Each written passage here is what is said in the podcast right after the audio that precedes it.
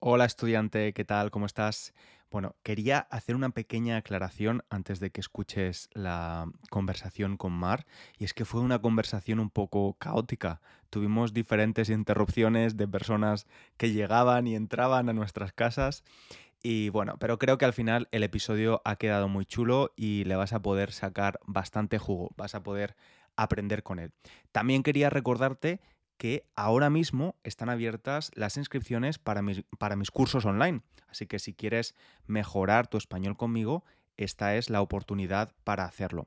Imagino que si escuchas este podcast estarás interesado o interesada en el podcast para estudiantes de nivel intermedio, español ágil o estudiantes de nivel avanzado, español pro. En la página web tienes toda la información y si tienes alguna duda más también me puedes mandar un correo electrónico a hola.spanishlanguagecoach.com y también en la web verás que hay una prueba de nivel, así que si no tienes muy claro qué curso es mejor para ti, puedes hacer esa prueba interactiva, que es muy chula, y pues lo tendrás más claro. Puedes inscribirte a los cursos hasta la próxima semana, hasta el próximo 19 de enero, el viernes de la semana próxima. Y ahora sí, te dejo ya con la charla que tuve en Navidad, o antes de Navidad realmente, con Mar. Disfruta y aprende mucho. Lo primero que quiero aclarar es que si estás viendo este vídeo en YouTube, eh, no es que yo solo tenga un jersey y lo use todos los días o todas las semanas, es que he estado grabando varias charlas eh, en estos dos últimos días y como tengo mucho frío, pues me he puesto este, este jersey de pastorcillo, no mar, un poco de, Sí, el típico jersey de pastorcillo. De pastorcillo de cuando éramos pequeños hacíamos la, recreación de un Belén. Sí, ¿tú has sido pastorcillo alguna vez o has tenido alguna otra figura, digamos? Siempre, he sido un NPC, como dice ahora la generación Z. No, es ¿No sabes lo que es NPC? No, creo que te escuché, lo dijiste en otro podcast, algo de Main Character Energy, ¿no? Una cosa... Claro, el main character es la gente que, pues eso, la, estrella del lugar y el NPC es non-playing character, alguien que no tiene mucha relevancia. Entonces yo en las obras de teatro, las obras de teatro era el pastorcillo o el árbol. Esta cosa. bueno, Mar, antes de, ponernos a charlar, déjame recordarle a los estudiantes que pueden eh, descargar la guía de vocabulario para entender un poco mejor nuestra conversación y usar la, transcripción gratuita también, disponible en la web www.spanishlanguagecoach.com. Y ahora sí, Mar, oficialmente bienvenida al podcast de nivel avanzado. Muchas gracias. Muy bien, pues me hace mucha ilusión estar aquí porque yo te escucho, ¿eh? escucho eh, los tres podcasts, de hecho, incluso el de Beginner. Ah, porque sí, sí, me gustan mucho los temas que tratáis. El de Beginner lo escucho menos, pero el de intermediate y el de avanzado me encanta también por la gente que estás trayendo, ¿no? Últimamente que somos casi todos profes y, y me gusta, me gusta más conocer a las personas pues también se dedican a lo mismo y demás. Sí, sí, y conocerles un poco, yo lo que intento es que hablemos de cosas de las que normalmente no hablamos, porque siempre que nos juntamos profes, pues terminamos hablando de lo mismo, ¿no? Entonces, un poco el único tema que evito o intento censurar es el tema profe, ¿no? De, nuestro trabajo, porque irremediablemente terminamos hablando de eso muchas veces. Que es lo que tenemos en común. Mm. Claro, sí. Tú eres profe y luego al final hablaremos de tu proyecto porque seguro que le, le interesa a los estudiantes que nos escuchan, pero además de profe, Tú también creas contenido, que es un contenido que a mí me encanta, que lo disfruto todas las semanas tomándome un cafecito. Tengo mis 10 minutos reservados a Mar, porque tienes un canal de YouTube eh, donde creas vídeos sobre. Bueno, ¿cómo definirías tu canal? ¿Ya, ya has encontrado una, una identidad más clara? Porque me dijiste que era un poco un cajón desastre al principio. Sí, bueno, de hecho eso me lo dijiste tú y lo tengo puesto en la descripción de, mi canal. Tengo puesto algo como ah, un batiburrillo, eh, bienvenido a mi cajón desastre, algo así. me lo dijiste tú. Pues mm, la función del canal era simplemente mm, sacarme un poco de siempre crear contenido relacionado con el español, porque en esto de ser profe online he descubierto pues que me gusta mucho em, compartir, me gusta enseñar, pero no tiene por qué siempre ser eh, relacionado con español y también el proceso creativo de, mm, no tener una idea, buscarla, mm, cogerla, adoptarla o no, ¿no? Eh, pensar en cómo transmitirlo y mm, sobre todo la edición. Eh, yo pienso que en mi proyecto de española, a por el DL, ¿no?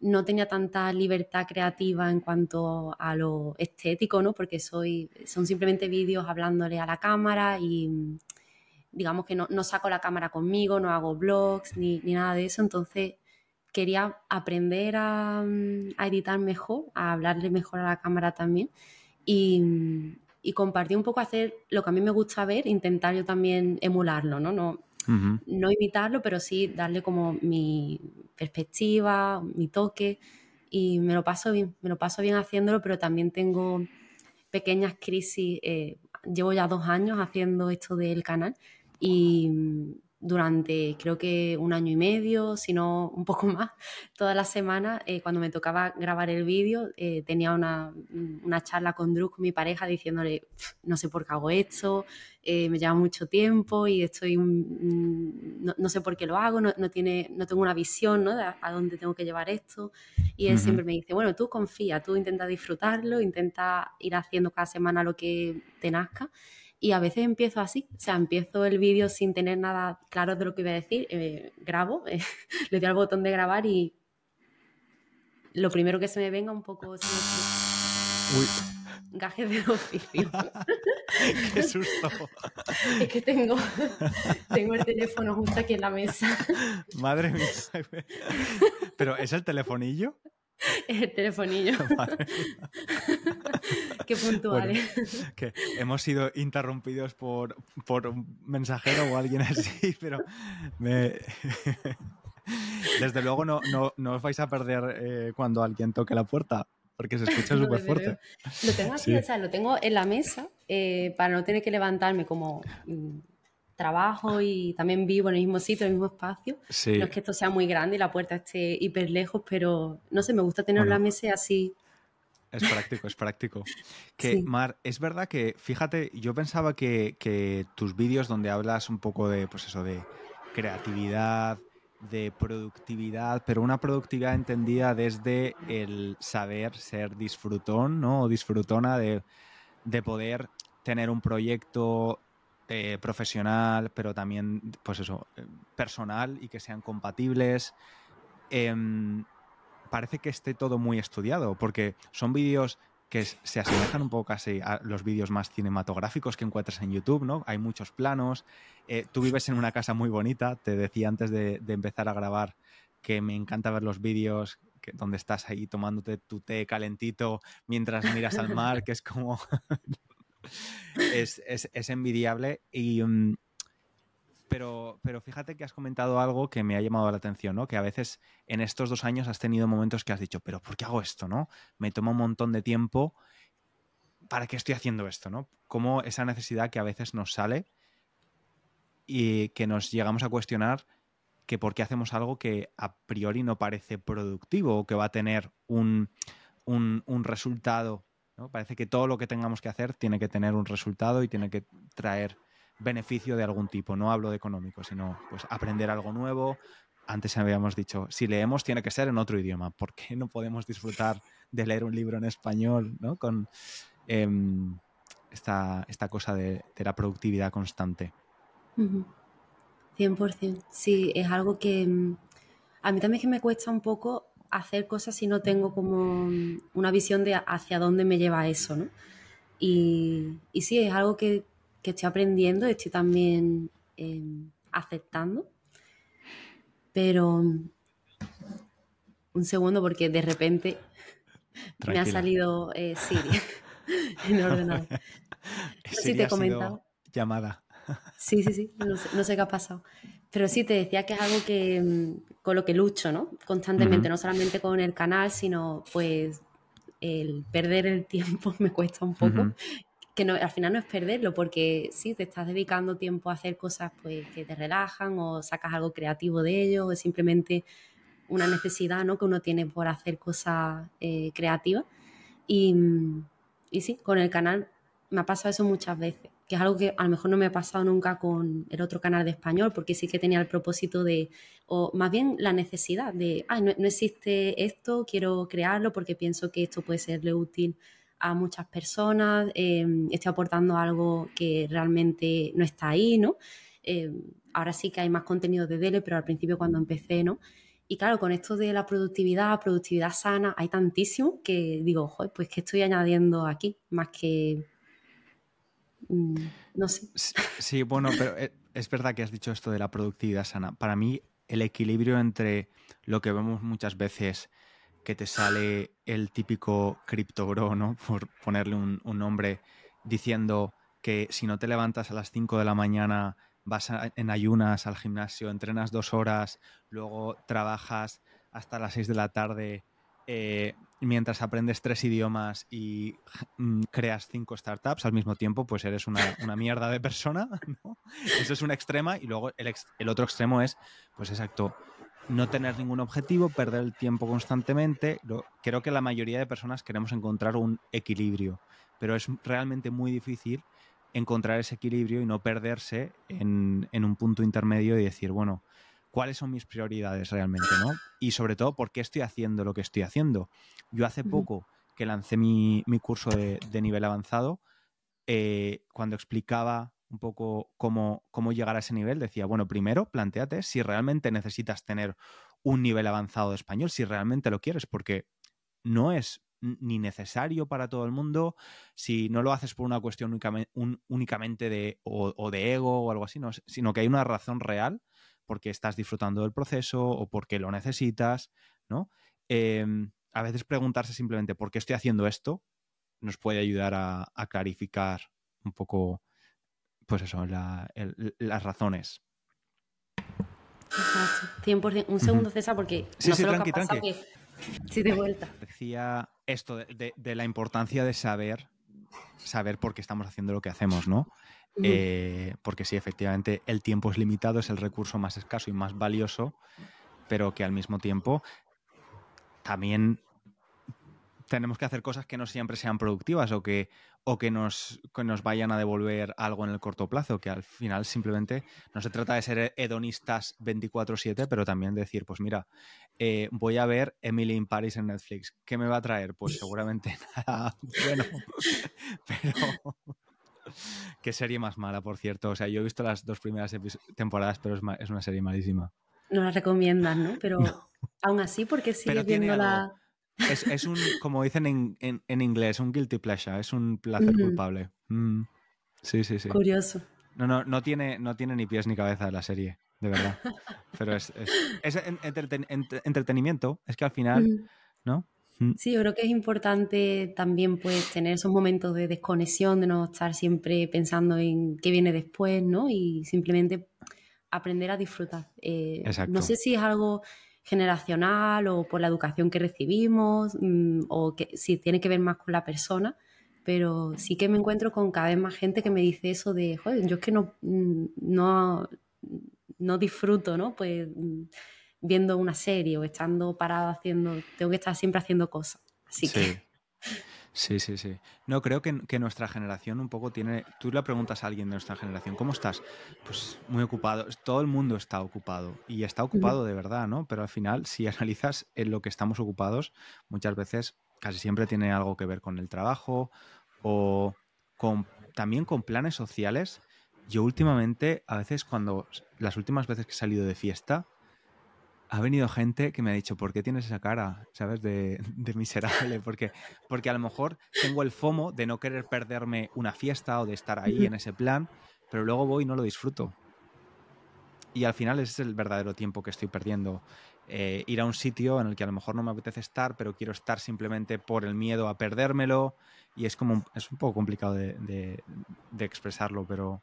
¿Y piensas que no es más bien por un tipo de presión social de por lo que se piense de ti, ¿no? Es simplemente por no querer perdértelo, ¿no? Por... Claro, pienso, tengo que aprovechar lo que me queda de juventud. Pero bueno, hay muchas maneras de aprovecharlo, ¿no? Quedarse un viernes por la tarde en casa eh, también es un buen plan. Sí, sí, sí, pero, pero es un poco esto, no sé si esto ya lo hemos dicho antes de grabar o, después, cuando vas al gimnasio, ¿no? Y haces deporte, vas al gimnasio, haces deporte y eso está bien porque no estás perdiendo el tiempo, porque hacer deporte sabes que es algo importante para tu salud en el largo plazo, además tiene un impacto en tu, también en tu imagen y, y quizás en tu autoestima, pero luego a la hora de ir al spa, relajarte a la sauna o al jacuzzi o algo así, pues ya a lo mejor si te tiras ahí más de 10 minutos piensas, bueno, voy a ir de aquí porque no voy a estar haciendo el vago que tengo que mm. trabajar, ¿sabes? Ese, sentimiento de, sentirse mal por, por no estar siendo productivo de alguna forma. Mm. Y lo que dices de gimnasio, ¿no? Todavía mejor si te pones un podcast, te pones a aprender sobre... Sí, sí, sí, sí, exactamente, exactamente. Que luego muchas veces, lo que decíamos antes, es necesario esa pérdida de tiempo, entre comillas, para luego poder hacer las cosas mejor. ¿no? Estar siempre conectado con tu mente y siempre a tope hace que no hagas las cosas bien. Estar procesando, ¿no? Eh, hmm. Yo descubrí, descubrí el podcast como en el 2020 o así, antes nunca escuchaba nada de podcast y me he dado cuenta como que mm, he ido como llenando siempre mi silencio y haciéndolo mm. todo con los auriculares. Eh, pues voy a dar un paseo con los auriculares, voy al supermercado con los auriculares, cocino con los auriculares. Y mm, creo que eso ha afectado muchísimo a mi creatividad. Antes, como tenía tiempo de silencio, me escuchaba a mí misma, ¿no? Lo que estaba pensando, procesaba eh, conversaciones, situaciones y, y, me ponía a escribir. Yo siempre he escrito desde pequeña y ha sido algo como que he estado haciendo siempre hasta más o menos el 2020 que paré. Y en parte creo que puede ser un poco por eso, por querer siempre llenar el tiempo y no tener momentos de aburrimiento. Y a mí yo creo que me afecta la creatividad, que soy menos mm. creativa. Sí, sí, 100%. Por afán de siempre querer llenar el tiempo de algo. Que... Claro. Pero lo haces, lo haces por, por, por una cuestión de bueno, voy a ir al supermercado, van a ser 20 minutos en total, pues si me escucho este podcast sobre, no sé, un podcast de, idiomas o lo que sea, pues aprovecho ese tiempo. ¿Lo haces por una cuestión de, no perder el tiempo o por una cuestión de querer estar acompañada? Porque yo lo hago por ambas. O sea, a veces, como estoy muchas horas solo, pero ya desde pequeño con la televisión, yo hacía los deberes y si estaba solo en casa, a mí el silencio me incomodaba y ponía la televisión la ponía no muy alta. O sea, yo no estaba viendo la televisión, pero escuchar de fondo a gente hablar me tranquilizaba. Y con los podcasts me pasa un poco lo mismo. A veces no presto demasiada atención, pero me, me da compañía. Curioso, te lo pones como mm. un ruido de fondo, ¿no? Que ni siquiera le está... Es curioso eso. Creo que en mi caso a lo mejor no empecé por ese motivo porque mm, nunca me incomodaba el silencio y no podía estudiar si había ruido, ¿no? me gustaba ir a la biblioteca o estar en mi cuarto en pleno silencio. Mm, me molestaría si escuchara la televisión, por ejemplo, de fondo. Sí.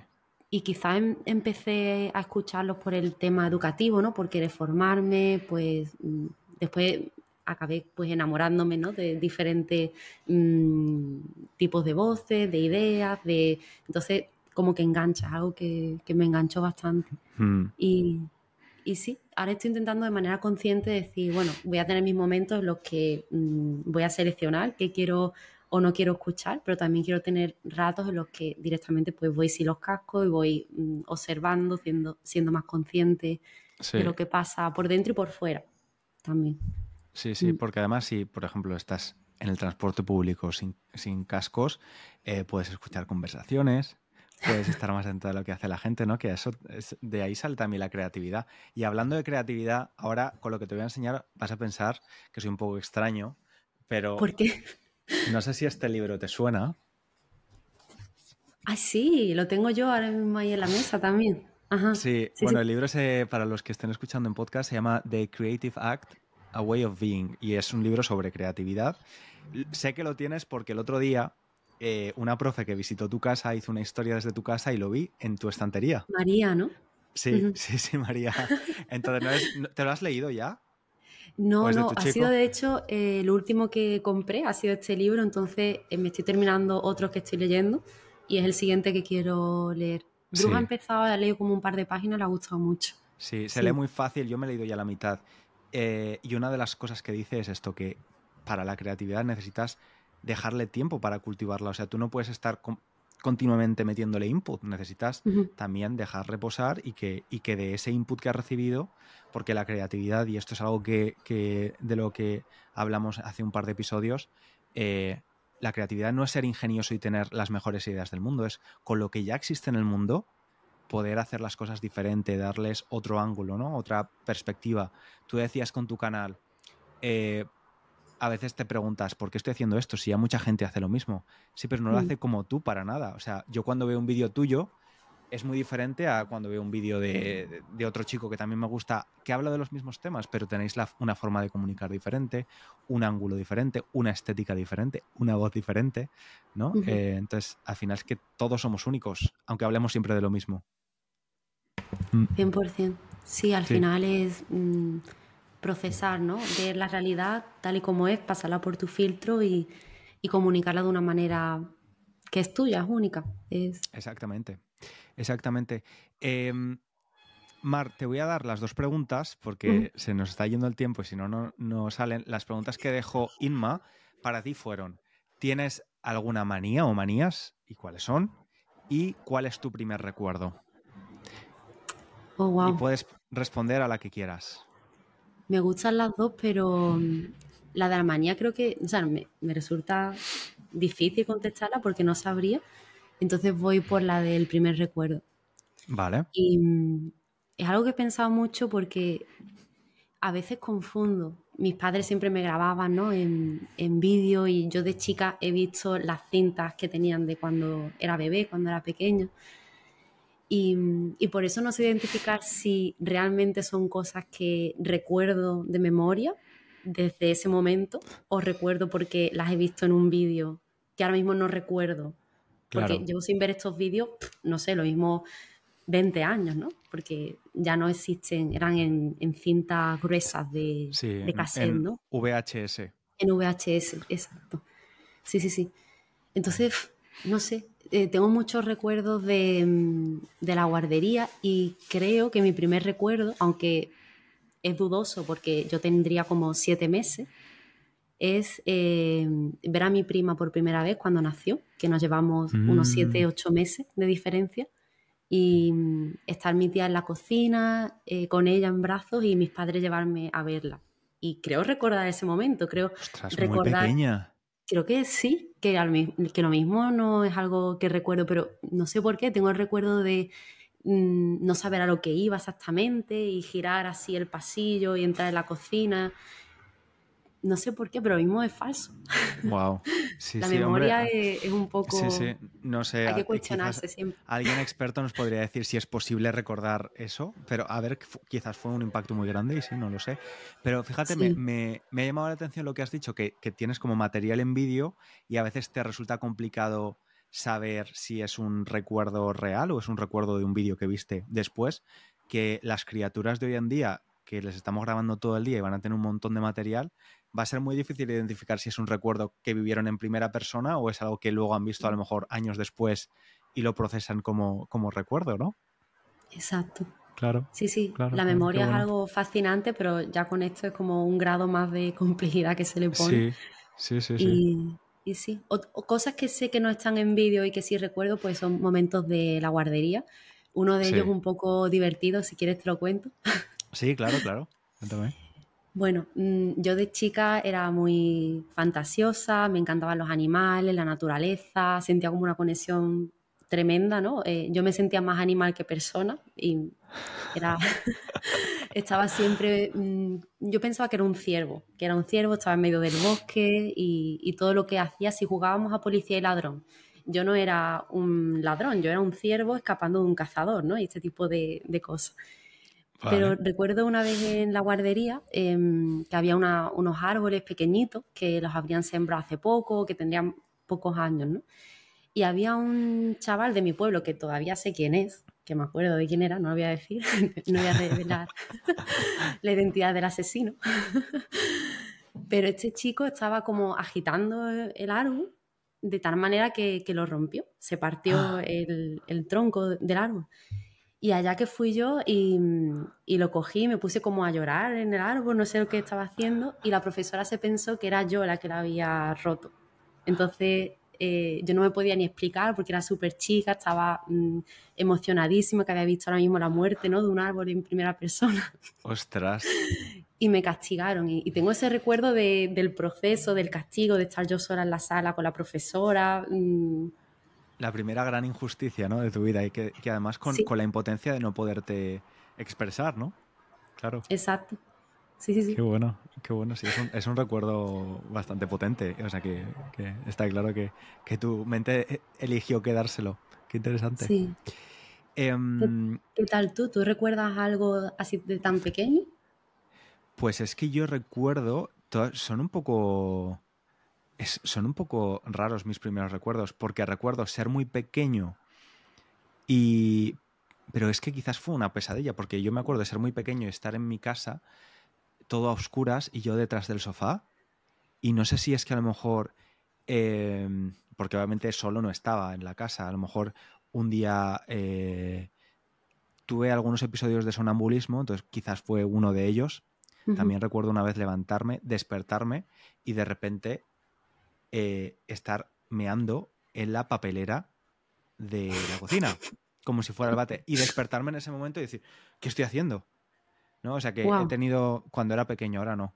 Entonces quizás ese primer recuerdo de, estar en mitad de la noche y que no hubiera nadie, ningún adulto alrededor. Y luego también recuerdo fumar. Ese es mi primer recuerdo más nítido, que es fumar. Pero, fumar, o sea, la primera vez que fumaste. No, no, no. o sea, fumar con tres años que alguien dejó un cigarrillo en el cenicero de mi casa se iría un momento a la cocina, no sé quién, porque mi yo vivía con mi madre, mi madre no fumaba, pero vivíamos eh, mi madre y mis tíos. Yo vivía con mis tíos también y mi madre. Entonces, pues, a lo mejor alguno de mis tíos dejó el, cigarro en el cenicero y yo tendría interés por probarlo y recuerdo coger el cigarro y metérmelo en la boca. Pues con, tres años, algo así. Y, no sabría, ¿no? claro, yo creo que ni supe, ni, bueno, es que de hecho continúo sin saber fumar porque no lo, he probado de adolescente, pero no, nunca me ha llamado la atención. Pero sí recuerdo como algo también muy impactante el hecho de que no me pillen con, porque yo sabía que estaba haciendo algo mal. ¿Sabes? Em, sí, ese es mi, primer recuerdo. Y Qué curioso. En cuanto a las manías, ¿tú no tienes ninguna manía? Ahora que hemos contestado los dos, vamos a intentar contestar. Pues yo tengo muchas. No sé, dame tú un ejemplo de manías, a ver si así caigo entre... Eh, a ver, es que mis manías son como pequeños rituales, por ejemplo, con, las cosas que, son afiladas, tipo tijeras, cuchillos, tienen que estar de, cierta forma cuando las dejo en un plato, las tijeras nunca pueden estar abiertas, eh, pero es que tengo manías también muy extrañas, tipo con los números. O sea, si yo ¿Ah, te llamo a ti, por ejemplo, y, hemos hablado durante 6 minutos y 66, bueno, 6 minutos y 66 segundos no podría ser, pero un número que para mí puede estar identificado con algo negativo, te tendría que llamar otra vez, crear una excusa para resetear ese número que creo que puede ser un augurio de algo negativo.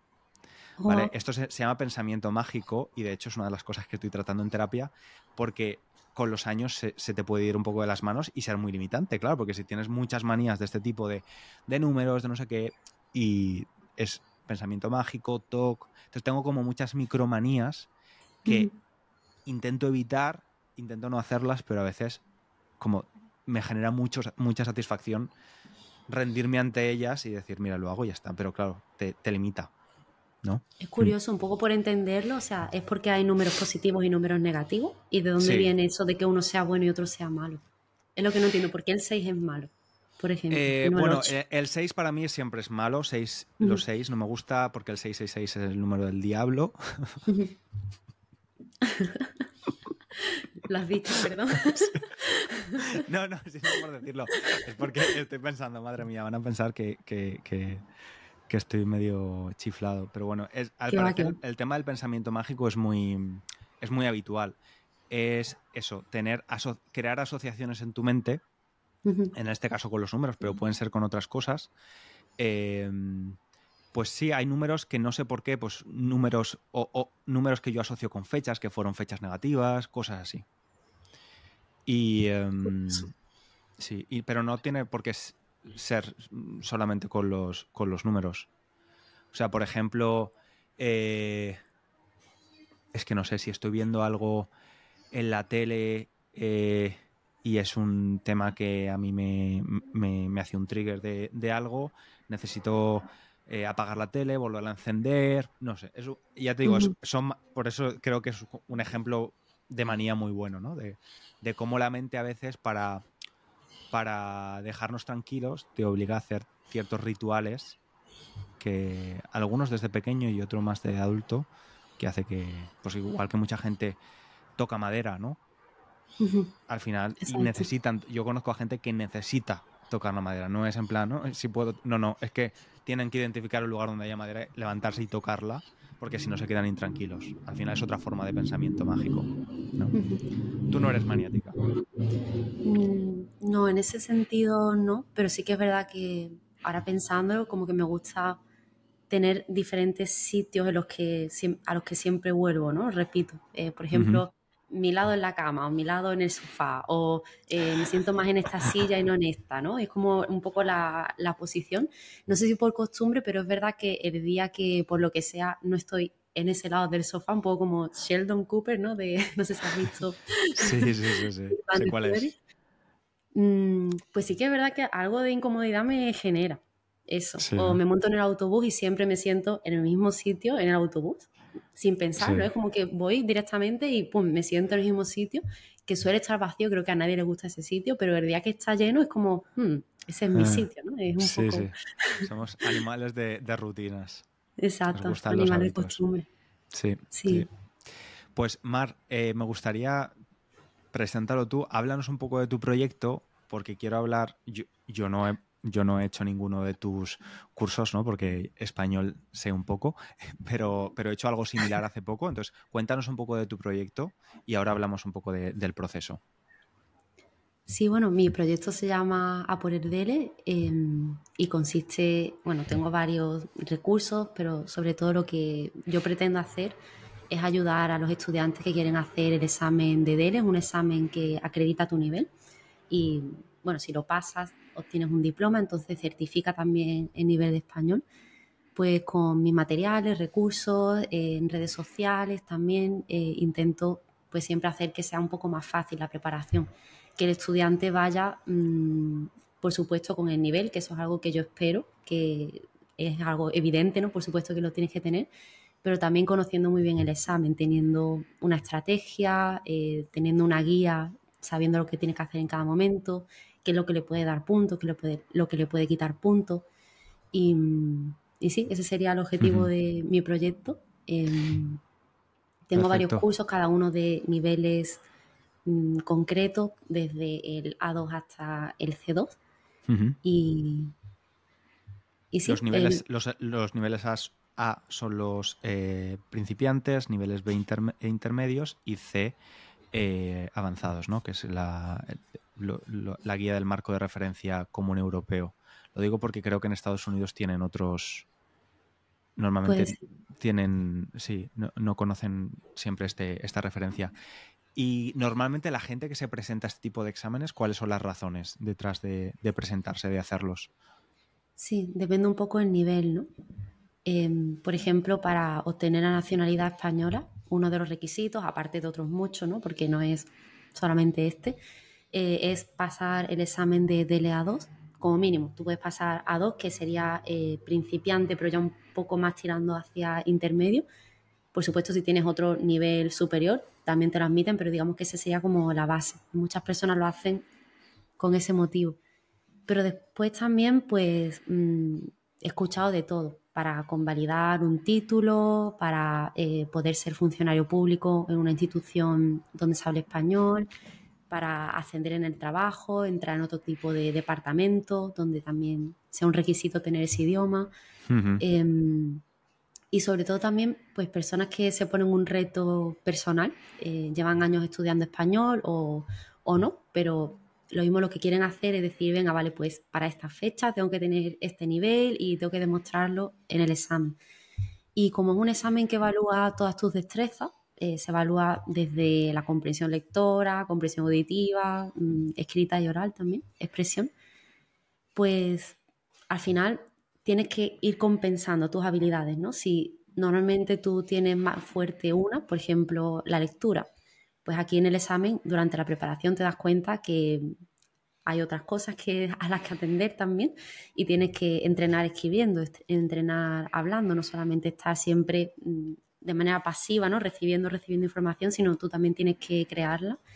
Y mm, yo creo que prepararse para el examen, ahora nos dirás tú de tu experiencia, pero mm, yo veo mucha evolución en los estudiantes que pues sí, van compensando esas habilidades y también tienen un foco, tienen una razón, lo que decíamos tú y yo antes también, ¿no? De estudiar, pero estudiar con qué fin, ¿no? Vale, pues voy a estudiar para pasar este examen.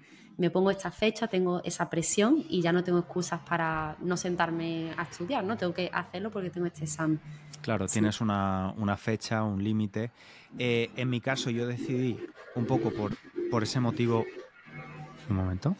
En mi caso, yo me presenté precisamente por, la última razón que has comentado. Yo tenía, aunque vivo en Inglaterra, trabajo en español, muchos días no hablo nada de inglés y quería tener un objetivo eh, pues claro, que se pudiese definir, que tuviese una fecha, aunque la verdad es que pospuse la fecha del examen durante muchísimo tiempo.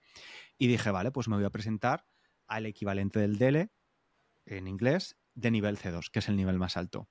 ¿Qué pasa? Que tuve que hacer efectivamente esto, reequilibrar, eh, poner en la balanza las cosas que ya sabía que se me daban bien, que era la comprensión, sabía que no iba a tener demasiado problema con la comprensión, porque yo escucho un montón de podcasts en inglés para nativos y no tengo problemas en entenderlo, sabía que no iba a tener demasiado problema con la expresión oral tampoco, aunque el problema es que en los exámenes de este tipo tienes que conocer la estructura, que es lo que tú dices, y es como tú ayudas a los estudiantes. Conocer la estructura es muy importante. En lo que más me ayudó fue en mejorar mi escritura, porque yo nunca escribía en inglés. Entonces, eh, a través de, un curso online aprendí a escribir diferentes tipos de texto y me ayudó a practicar. A través de la estructura también aprendí un montón de léxico nuevo, de vocabulario, estructuras gramaticales más formales que no son tan frecuentes, pero que son necesarias si quieres tener un nivel de ese tipo. Y sobre todo, eh, al final el examen es un objetivo, es un objetivo que llega a la fecha del examen y ya está. Pero a través de ese proceso creas un sistema de aprendizaje que realmente puedes mantener. yo podría continuar utilizando los recursos que, utilizaba, terminar mis libros que compré de, vocabulario, de collocations, de phrasal verbs y continuar aprendiendo muchísimo más. ¿no? Entonces, yo lo que recomiendo es a cualquier persona que se presente a uno de estos exámenes que aproveche el momentum y que continúe eh, porque al final es que el idioma es algo que, aunque tengas el C2, que es el nivel más alto, tú puedes continuar mejor, incluso los nativos, ¿no? Podemos continuar aprendiendo a, no solo léxico, aprendiendo a comunicarse mejor, que al final comunicarse no es tan fácil como parece y expresarse mejor. 100%, ¿no? En, nuestro propio idioma incluso, es algo con lo mm. que estoy 100% de acuerdo y, y sí, yo creo que mm, muchos se preparan a lo mejor pensando que, mm, bueno, teniendo el nivel ya es necesario, no necesito eh, hacer modelos, no necesito entender la estructura, pero, pero no, yo creo que es fundamental y de hecho, em, si tú vas al examen sin conocer esto, puede que incluso pierdas demasiado tiempo intentando mm, averiguar qué es lo que tienes que hacer en cada tarea, tanto que ni siquiera puedas completarlo. Sí, porque la verdad es que el, examen es muy es estresante en el sentido de que el tiempo es muy limitado, no puedes perder el tiempo en entender lo que tienes que hacer, tienes que ir sabiendo exactamente lo que tienes que hacer, la estructura, qué es lo que te van a pedir. Incluso, por ejemplo, yo para, para el ejercicio de expresión oral sí que tuve algunas clases online con una profesora experta en la materia, eh, porque efectivamente no es una conversación al uso de una conversación de barra de bar, es una conversación donde hay una estructura, tienes que eh, entender si lo que tienes que hacer es presentar una alternativa o oponerte a lo que te están presentando, o sea, no siempre, no es siempre lo mismo. Entonces, hay que practicarlo, hay que practicarlo porque un nativo suspendería si va al examen sin prepararse lo más seguro. ¿no? al, menos las, actividades de, expresión escrita son las más complejas para mí. Así que, bueno, si estudiante, si a ti te interesa hacer algo de esto, bien porque lo necesitas para el futuro, por alguna de las razones que hemos mencionado, o por una cuestión de superación eh, personal, te dejo el link en la descripción de este episodio con donde están todos los cursos de Mar y también un vídeo que grabamos Mar y yo durante la pandemia, donde me vas a ver con un pelo que parece que lleve un casco porque no me corté el pelo en muchos meses. y ahí también hablamos, no sé si recuerdas Mar, de las razones para presentarse al DELE y un poco, pues, eh, esto, eh, ideas y nos explayamos un poco más sobre, sobre este tema. Y si no, puedes también seguir a Mar en YouTube, que hay un montón de recursos gratuitos, en Instagram, en el proyecto A por el Dele. Todo junto, ¿no? Exacto. Así también bien nuestra evolución, ¿no? De cómo hemos cambiado en estos dos o tres años. Bueno, ya van cuatro desde la pandemia, ¿no? Sí, eh, sí, sí, sí. Bueno, el, año que viene serán cinco, porque en China empezó la pandemia en 2019. Qué fuerte. Sí, el tiempo vuela, el tiempo vuela. Pues Mar, ha sido un placer hablar contigo, a pesar de todas las interrupciones que hemos tenido. Perdón a los estudiantes. No pasa nada, no pasa nada. Es que, bueno, no sé si lo cortaré o dejaré el bruto del audio. El inglés ha aparecido por aquí también. Eh, no sabía que iba a llegar tan pronto. Em, ha sido un placer hablar contigo, como siempre, Mar. A ver si vienes a Londres un día o me paso yo por, por donde estás tú, por el sur. Y, o quedamos en un punto intermedio como aquella vez en, Valencia, que estuvo muy guay. Exactamente, exactamente, exactamente. Muy bien, Mar. Muchas gracias. A ti, César, muchas gracias. Estoy encantadísima con la conversación y ojalá que haya muchas más. Seguro, seguro, seguro que sí. Y a ti, estudiante, muchas gracias también por escucharnos. Esperemos que hayas aprendido algo y que te hayas entretenido y que te hayamos acompañado también, si tú eres de los que escucha podcast cuando se siente un poco esa soledad. un abrazo muy grande. Hasta el próximo episodio.